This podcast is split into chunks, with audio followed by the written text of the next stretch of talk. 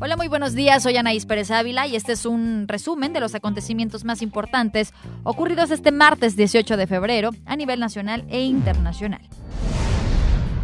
Luego de que las autoridades confirmaron la muerte de la pequeña Fátima de tan solo siete años, quien fue encontrada sin vida en Tláhuac de la Ciudad de México, la fiscal general de Justicia de la Ciudad de México, Ernestina Godoy, rechazó que a la menor le hayan extirpado los órganos, como se dijo en redes sociales. También aseguró que el caso no quedará impune, pues ya se tiene identificado al propietario del automóvil blanco en donde subieron a la niña. Además, se entrevistó a la directora de la primaria Enrique Repsamen, Aide Limón, y hay cinco personas presentadas en calidad de testigos que están declarando.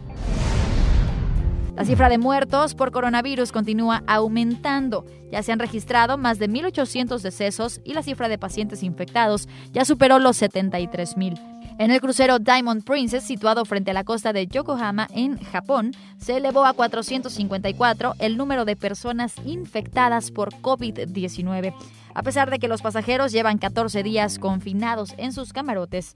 En este crucero hay seis mexicanos atrapados, dos matrimonios y dos jóvenes que forman parte de la tripulación del barco, un joven que trabaja como cocinero y una mexicana que trabaja en el área de servicios generales.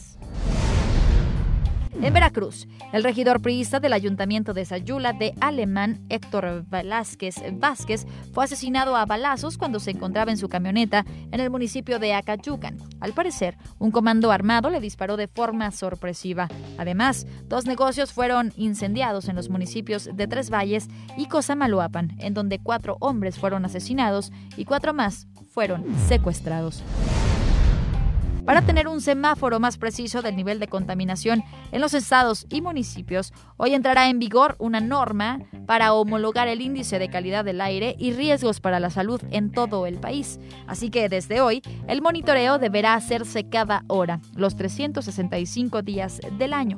El color verde será para un nivel bajo de contaminación, el amarillo para moderado, mientras que el naranja para mala calidad, rojo para muy mala y morado en caso de que sea extremadamente mala.